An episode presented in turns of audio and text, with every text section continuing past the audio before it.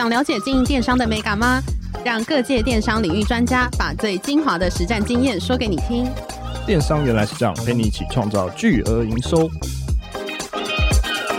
大家好，我是林科威，我是一方。甜点的魅力少有人可以抗拒嘛，那特别是牛轧糖又软又香的口感，那搭配一个咖啡或茶，就可以跟三五好友来场下午茶的聚会。那说到牛轧糖，就不得不提到大黑松小两口这家拥有六十年历史，那中间经历了两次转型，那现在新娘的喜饼大家都爱订品牌，就是大黑松小两口。那我们欢迎第三代的接班人，然后也是营业部协理 Doris，我们欢迎他。各位、一方两位主持人，你们好。好，那对我要叫一下 Doris 学姐啦，所以想要问一下学姐，就是为什么会取大黑松小两口？其实会取名叫大黑松小两口，是我父亲那辈在接手之后才申请这样子的一个商标。他其实，在第一代的时候，就是我阿婆，她是取名叫黑松红豆糖。那当时卖就是牛轧糖跟红豆糖，然后到了第二代，就是我父亲接班的时候，他发展出了小两口喜饼。那为了要延续母亲的这个招牌的名字，所以他就取名大黑松跟小两口喜饼，也代表是一个传承的意思。刚刚讲到红豆糖这个概念，所以现在还可以吃得到大黑松小两口的红豆糖吗？没有哎、欸，等到父亲接班后就没有再卖红豆糖，就没有再卖红豆糖。对对对，嗯、好，了解。那为什么会从红豆糖开始？这有特别的因缘吗？红豆汤，我觉得当时在那个地方的话，就是我们总店那边，是早期在做的时候，就是从大家每天可以入手下班或者是上班吃的一个小点心开始，所以我阿婆应该是从这样子的角度切入进去，后面才发展出像牛轧糖这样子的商品。诶，那我想问一下学姐，就是中间怎么会转型做牛轧糖或喜饼呢？其实我阿婆她以前去香港玩的时候啊，是她在香港当地的时候，她吃到一个很特别的糖果，叫做鸟结糖。那她当地她觉得很好吃之后，在现场跟师傅学，她就把这样的技术带回台湾。其实那就是所谓我们现在的牛轧糖。嗯。当时的鸟结糖是里面就是放花生，还是有放其他的东西？就是放花生坚果类的商品。那我们公司起家就是以花生为起家，可是你可以发现现在市场上都是以杏仁为主。嗯哼，嗯哼，对。好，了解。所以第一家店是在那个北车附近的那一家店，在西门町那边中山堂对面。嗯哼，了解了解。那为什么中间会想转型做喜饼还有牛轧糖？其实牛轧糖它是一个淡旺季非常明显的一个商品，像是大家想到牛轧糖，就是我新年一定要吃牛轧糖，但你平常的时候可能就不会去想到这支商品。所以其实做喜饼最大的用意是因为想要弥补我们这个其他时候的淡季。嗯，对。好，那想要问，除了牛轧糖之外，就是消费者有喜欢呃你们品牌就是大黑松小两口的哪些产品，以及有什么特别的地方吗？像如果一般消费者来我们店里啊，他们最爱买第一支商品叫做中式大饼。那因为像是我们总店，它其实已经现烤了四十年的中式大饼。那我们中式大饼有像是红豆麻吉、芋头麻吉，然后白芝麻、凤梨跟核桃豆沙，那也搭配了不同的饼皮。那因为其实很多人早期结婚订饼啊，他们一定会选择中式大饼，要去提亲或者是要送礼的时候。那很多人已经吃过，然后好吃就来我们总店买，当做一个下午茶，或是随手的伴手礼。可能我今天刚好去哪个朋友家拜访，我就去这买一个现烤的大饼，然后去朋友家，这样一起下午茶，一起聊天，一起吃。对，所以这也是我们店里非常招牌的一支商品。所以等于说大饼就是大家都可以送，对不对？对。那有什么样的东西好像也是大家都可以送的？因为其实我对这种比较传统的饼都不太了解，可不可以跟听众朋友介绍一下，大概是如果要送礼是适合什么样的饼？嗯，要看个人喜欢，但我们卖第一名的商品其实是红豆麻吉。那其实我们的红豆麻吉里面还有肉松跟蛋黄，它其实四种馅料。那这支饼其实我们在一百一十年的时候也有得到我们台湾饼的奖，就是代表台湾的一支大饼的一个奖项。那像是我们的饼干也非常的受欢迎。那像是我们饼干的话，就是很多人就吃我们的下午茶饼干，把做我们的喜饼当下午茶来吃。所以像我们店内啊，就是有卖一些零散的一些糖果，它可以单买一颗饼干，然后搭配一颗糖果。那像我们最畅销的饼干的话，是手工蝴蝶派，还有手工杏仁条，它都属于像是千层饼皮的部分，所以这种就是特别受消费者喜爱。然后再来，我们还有一支葱饼牛轧糖，就是我今天有带过来的。就是一般牛轧糖，大家想到都是诶很甜的口感。对。那我们就是用咸的饼干，上面有葱，然后再加上牛轧糖，它吃起来口感就是咸甜咸甜交替的，所以它很容易就是接受。那甚至很多人会来我们店里买这个，然后回去当家里的下午茶。朋友来家里的时候，他直接拿去烤箱烤个一两分钟，就像现做的一样。嗯哼，对，了解。那想要问，就是前面介绍的时候有提到有两次转型的一个故事，可以跟我们分享这两次分别是有什么样的发生什么样的事情吗？没问题。呃，我们第一次转型的时候是在民国七十二年，也就是我父亲接班的那个时候。对。那我父亲他在接班的时候，因为当时就是要因应我刚刚讲的，他们牛轧糖就是淡旺季明显的部分，当时还蛮流行手工饼干或者是饼干这种商品，所以他就想说，他从一个小铁盒开始做起，一个铁盒里面摆放那个三格放牛轧糖，然后或者是其中一格放饼干，就这样慢慢开始。然后，所以后面我们才发展出像大盒的一个喜饼，就是慢慢从我们小盒的，然后慢慢变中盒变大盒，然后之后没想到卖非常的好，所以就一直延续到了现在，都一直在卖，就只是差在盒面的部分一直在做一个更新。所以等于说，从一开始就会想要定位，就在第二次转型或第一次转型就想要定位做喜饼这条路。应该一开始设定的就是饼干伴手礼，就是让消费者或者是去拜访人家随时可以用，然后后来。当时喜饼也非常的盛行，是，然后就切入到这个市场里面。了解。那我想问一下学姐，就是牛轧糖创意博物馆或爱情博物馆和元首馆是如何发想出来的？其实博物馆这个部分呢、啊，我们其实最早期一开始小型的博物馆是在我们总店，是我们当初是在我们的二楼那边有先立一个小型博物馆。其实，在我父亲他以前他在做什么事情的时候，其实他跟我阿婆常会有那个 吵架的部分，但是只要我。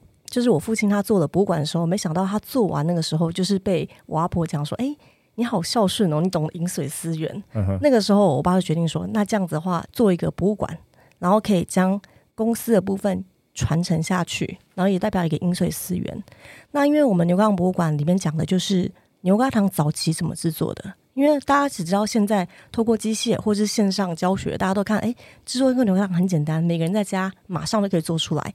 但是我们把最早期怎么制作的，就是从蔗糖开始提炼的方式开始制作。所以如果你要有糖，你要先甘蔗先压成汁，然后之后再煮麦芽。我们把整个过程都是把它讲解出来给大家听。所以整个一颗牛轧糖以前吃到要两天的时间，就是我们将以前过去跟现在的差异把它显现出来。所以在博物馆里面，我们是可以看到，或者自己可以亲手去做这个牛轧糖的一个过程吗？呃，对，我们那边是可以做牛轧糖跟凤梨酥。诶，那我想要问一下学姐，就是刚刚你有提到，就是之前父亲和可能阿婆这边会有碰撞嘛？那我想问一下学姐，那你和父亲有碰撞吗？如果你后续接班的之后，哦，其实一直都有诶，从进公司到现在都还是会一直发生。类似什么样的碰撞？可以跟听众大概提一下，就是诶，可能你怎么去解决这个碰撞？例如，就用最近的例子来说，我们在二月的时候，我们有开一间新的店别。那那间店是我们新的尝试，所以改了新的店装。那因为现在的那个营收跟我们当时的预期是有落差的。对。那光这个营收，他就会讲说：“哎，你们营收怎么会做这样子？”然后再讲说，这个就是商品属性的问题，可能就是开始会提出他给我的建议。嗯那这方面就是看你自己决定要不要调整，因为重点就是其实就是看业绩而已。对，等于说是业绩取向比较重，对不对？对对对，只要你在调整的过程当中有业绩慢慢好转，基本上就没有问题了。了解了解，看得出来大黑松小两孔其实是实体门市体验比较有。那目前有其他一般的实体门市有什么样的特别的经营方针吗？其实像是我们总店，它是做一个比较特殊的体验，因为我们那边是一个现烤专卖店。嗯哼。那我们其实平常就那边就卖中式大饼啊，然后起酥蛋糕、三明治。那我们像是元宵，也就是这个月的时候，我们不是有元宵节？对。我们有特别像是元宵节，就做一个现摇元宵的一个活动。那一般大家知道的是汤圆嘛？汤圆其实就像是一个饺子包馅的一个概念，但是汤圆是一个比较元宵是一个比较古早的一个概念，它是一定要。过水再摇，然后慢慢慢把它摇到变大颗，所以这是一个非常累的一个举动。所以，我们师傅每年在这个时候都会特别操劳。嗯，但是这个就是一个算是一个台湾的一个传统，然后让大家都可以参与，所以这算是一个节庆限定型才出现的东西。像我们中秋那边也会出现限定的现烤月饼，就是现场做、现场包，然后现场直接卖。所以吃到的东西都是最新鲜的。很多客人他每年一到了这两个节庆，一定来排队来买这些商品。嗯，对。那像是我今天有准备的这个葱饼牛轧糖跟方块酥牛轧糖，对，它其实只在我们元收馆，就是普林那边在做一个销售，嗯，因为我们那边人潮的据点是最多的。对。那我们在那边销售的时候，就是现做现包现试吃，嗯、客人觉得好吃就看要带多少就自己决定。了解，对对对，都是一些做直接体验，让客人可以直接吃得到的服务。所以等于说是从体验再去延伸，说，哎，他如果真的觉得好吃，然后他再去做所谓的购物的一个感觉，对，对就是让他们一直记忆起来，哎，大黑松桥味道是这样子的。哎，可是刚才你有讲说，像台北的总店跟其他地方，是不，是每一个店你都会有特别不一样的任务赋予给这个店。对，像是我们如果台北车站微风店的话，我们就是做现烤蛋挞、泡芙，嗯，就是有赋予不一样的商品。那当时怎么会去定位这家店要赋予什么样的任务给他？这个跟来客会有很大的关联性，就是看这个区域它可能会比较多台湾客或者是观光客，然后我们会判断它的来客数人潮，然后它的时间点可以待多少，来决定你贩售的商品，跟附近周遭卖的商品也都会做区隔。所以是等于说是测试出来吗？还是当时可能就已经有一个想象轮廓了？一开始就会设定好是什么，但是现场的时候还会再做微调的部分。了解。哎，不好意思，我想问一下学姐，就是大黑松小两口的元首馆是一个什么样的概念？其实元首馆呢，它算是一个观光休闲的一个场域，就是让大家现在很在乎周休二日嘛，每个周末带小孩去哪里放风，带女朋友要去哪里约会。其实我觉得这个议题就是观光休闲已经兴起十几年了，大家其实越来越在乎周末要去哪里玩。对，所以我们元首馆那边它提供的城堡的外观。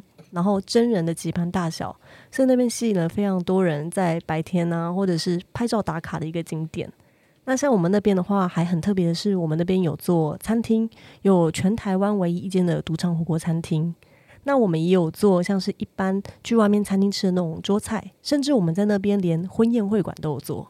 嗯哼嗯哼，就等于说大家结婚也可以去元首馆去结婚。对对对，上礼拜才去那边帮新人办婚宴。嗯，对对对。为什么会办婚宴？是主持吗？还是？哦，没有没有，就是每次只要有婚宴就会下去帮忙。哦，了解。对对对。哎，我刚才有在网络上有看到这个、嗯、呃所谓的赌场系列的火锅。嗯。我想问一下，为什么当时会以这样的概念去做一个火锅店？应该说是我们想创造一个独特性，因为其实大家也都知道，在台湾赌场是不合法的嘛，嗯，对，所以我们在想说，如果全馆打造成一个赌场，但是你只能看不能赌，而且其实我们门口放了一句 slogan 很可爱，讲说赌掉输掉不如把它吃掉，啊、还不错，对对对，我们就希望，其实我们当地赌场火锅餐厅是你从餐桌、天花板，甚至你的菜盘，它都会出现像是可能会有。爱心啊，嗯，然后或者扑克牌、罗盘、嗯、那些东西，现场都会出现。对，就是现场部分让人看得到。但是其实我们推的是普里当地的香菇。嗯哼嗯哼，对对对，让他吃的非常健康。一般大家去火锅一定是有肉有菜，肉的比例一定比菜盘多非常多。嗯、但到我们那边你会发现，你吃的都是普里当地现产的香菇。可能你光一个菜盘，为什么肉片只有六片？那其他全部都是满满的菜盘。嗯、就希望你来这边吃到当地现成的一个这边的蔬果这样子。所以普里是比较多生产什么样类似的菇类？嗯，我们那边的话有像是六种菇，大家比较能常听到的菇。对，好，那还蛮好奇，因为大黑松小二口从就是六十年来，就是实体店面的变革应该也是蛮多的。那从以前你们做实体店面到现在的观察，或者是整个大环境的变化，大家对于实体店面的想象，你们有什么样的观察吗？其实我觉得实体店面的状态，因为其实实体店面是客人要指定购买，要经过本身上班有那个习惯性经过才会来。然后节庆型的话，当然是特别要去购买。但是如果一般，如果你店家不够多的话，消费者是搜寻不到，所以我觉得这个时候电商非常重要。对，因为电商就是可以，我今天下单，我可能明天就到货了。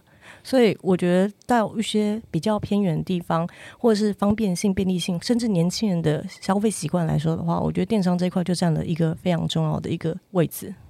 诶，那你们有开始经营电商吗？或者在经营电商上面有遇到呃什么样比较大型的突破？应该说是我们电商从。我开始接手的话是二零一三年开始碰触电商，对，就除了我当时就是从一般的官网购物车就基本的之外，我其实一开始做的比较多的反而是团购网。嗯，OK，了解。对，因为我当时把团购网当做是一个出清的一个平台，所谓的出清就等于，因为我们每年中秋新年，我们推出限定型的包装礼盒。那它可能过了这个节庆后，我可能没办法再卖，或者是我今年新的 D N，我不能上去年有的款式，客人会说这是旧款。对，所以我当时就是把团购网当做一个出清的一个平台去卖。那没有想到，因为它触及到跟我原本客群完全不同的客人，反而增加了我门市的来客率跟直接下定的几率。所以我当时做那时候是非常开心，就是真的就是连睡觉感觉单都一直在进来没停过。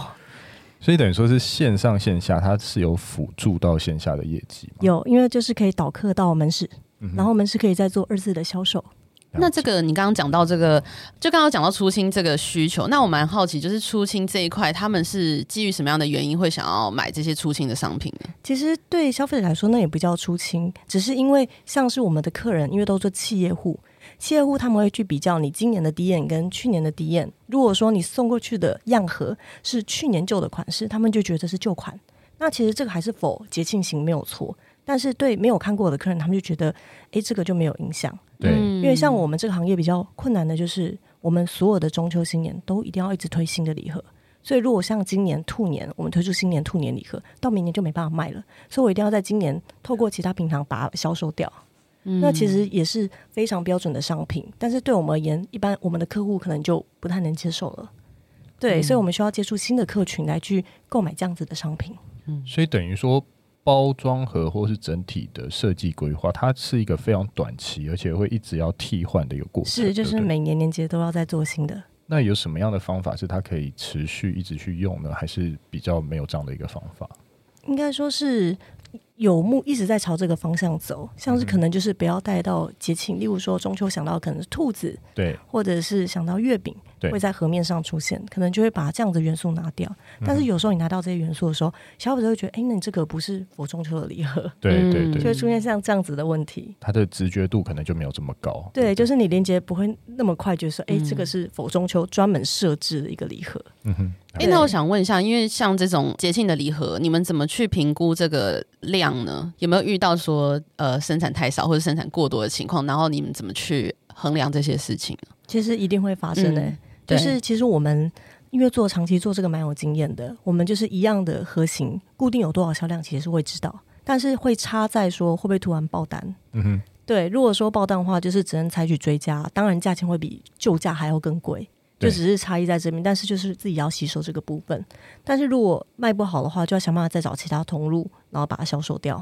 嗯，学姐，你们现在是有自己的工厂对不对？嗯，了解。所以等于说，追加也是自己的工厂生产。对对对，了解了解。诶，那我想问一下，就是从过去的报道看到，就是你们也有做国外的市场。那目前国外的营业额大约占多少？呃，我们国外的营收现在差不多占两成左右。嗯哼，嗯哼，对。那哪一些国家买的人比较多？其实像是我们在亚洲来说的话还不错，是可是亚洲客人喜欢我们的商品都算是有指定型的。例如说日本客来台湾，他们买我们家就是指定娃娃酥，就是花生酥心糖。Uh. 那如果是香港客来我们店里，他会指定买凤凰酥。Uh huh. 对，然后又或者是说韩国客人来我们店里，指定买就是聪明牛轧糖。所以其实我是觉得各国他们来我们店里是来就会找固定他们想要买的商品去购物。我可以问一下为什么吗？是因为当时可能在推广的时候，或是在各国的风土民情不同，所以他们对这样的东西是比较接受，还是就是可能真的是重到他们喜欢吃这些东西？我觉得就是他们喜欢吃这些东西。那以前我们像是总店那边的话，其实会蛮多观光客的，对。然后甚至我们在北车那边也都是很多上班族或者是国外客，他们要搭乘高铁的时候都会经过。嗯哼。那他们可能就是在那边当地，因为其实我们还蛮多。经过自己购买，然后会破坏他们的社群上面，然后或者是来台湾必买的商品，嗯、他们自己就会去推波这样子。所以等于说，就会已经知道说这一群人的轮廓大概是怎么样，嗯、然后我们再去赋予他这样的东西。对，所以我们也会针对这样子的，想要其实最近想要做，也就是针对特殊区域去做当地的广告啦。嗯哼，对对对，可能说韩国的广告或日本的广告。对对对，就是一直在想这块要怎么着手，怎么操作。对。哎、欸，那疫情之前跟疫情之后，就是观光客的比例应该会有不一样的改变嘛？那到现在，因为现在有开放，那这个比例会有转变吗？嗯、有，其实多蛮多的。嗯，从去年开始，比例增加非常的多。对，尤其再加上二二零开始，就是港澳开始可以进台湾之后，我们发现我们香港订单也变多了。除了说进台湾的观光客之外，连线上订单都很明显的成长。所以他们是在线上订，还是直接？进到门市还是我们两种都有。哦，所以他他也可以直接从香港买吗？呃，他可以从香港买，我们会宅配过去。我们线上官网都可以直接购物到国外的。了解了解。嗯，那哎，那学姐，我想问一下，你就有 KOL 行销之外，还有做什么样的社群行销呢？像是我们现在有透过像是文化大学的学生广告系有做一个合作，那都是以一年专案为为始，那他就可能帮我们做那个微电影，然后甚至在我们的 IG 上就全部都是由他们来进行曝光跟设想内容，甚至有一些情人节活动，他们都会去设想。所以像是这段时间，他就帮我们拍了四支微电影，然后还有一支情人节的街访活动，然后甚至还设计了出了我们公司专属的喜饼礼盒，推播他们这个年龄层。那像是因为他们这个年龄层触及的，像是 Dcard 嘛，嗯哼，对，然后他们就是小红书啊，他们自己都会去做，抖音他们也会去做，嗯、就是他们触及用他们的方式触及他们那个年龄层的人，嗯、然后可能是我们都没有碰触到的一个课程。所以他那应该是有一个 gap 在嘛，对不对？对对对。哎、欸，那我问一下学姐，就是这个文化大学的合作应该算是类似一个产学合作，对不对？对对对，没错。所以如果说有特别的厂商，你也会建议说可以多跟学校做一些呃产学合作的配合，应该要先看说手上有没有这个预算，嗯、然后再来的话，因为设定的年龄层跟我们现在年龄推播的方式会不太一样。嗯，但是做这一块，我是建议就是要做一个持续性的一个曝光。那当然，这有没有实质的效益，我觉得是要看业者自己去评估的。诶，那等于说是放手去给所谓的大学生去做，你你会有担心所以，可能他们会做不好吗？还是你就直接就是请他们来操作看看？呃，我这次直接请他们操作看看，但是他当然他每一个作品跟每一个要 po 出来的东西，他都会先给你审稿，OK 之后才做。但是我们其实遇到第一个最大的问题是，他跟我们现有的风格差异实在太大了。嗯，对，就是可能怎么办？你会很明显看到我们的社群突然从有一天开始变得完全可爱风，可爱到不行，然后旧的就有质感，然后会很明显看到这是一个两块的一个差异。嗯嗯嗯。那消费者有什么样的反应吗？其实我觉得消费者是没有特殊的改变的。嗯，对对对。可是他反而就是带到新的流量嘛，对不对？对，就是带到新的客群。可是可能他们做那么可爱的风格，或是他们的梗，就是我们现有年龄层的客人是看不懂的。哦，对对对，就会遇到这样子的问题。所以我们同时，我们这边该发的还是发，但是他们做的东西我们也发，就等于消费者同时两块子都看得到，因为他们那个社群会自动区分客群嘛。对。就如果你按了这个类型的，他们还是会去区分。所以就等于说还是两边一起做，放手让他们去执行。对对对。了解，哎、嗯欸，那我想问一下学姐，就是电商和实体门市的营业额大概都是各占多少？其实我们电商只占到跟媒体比的话，只占到五趴左右，所以我们有一个很大的成长空间在。好，对，好，等一下我就推销一下自己。哦，好好好，没 问题，谢谢谢谢。好，我想问一下学姐，就是未来会如何规划？就是之后可能是不管是实体增加更多的销售管道，或是电商怎么去 improve？哦，我们目前其实会以电商为主，嗯、所以目前一直想把电商这一块再把它放大，但是就是到处还是在听很多间公司来跟我们推广，看怎么做最好，因为毕竟还有很多渠道是我们从来没有做过的。了解，了解。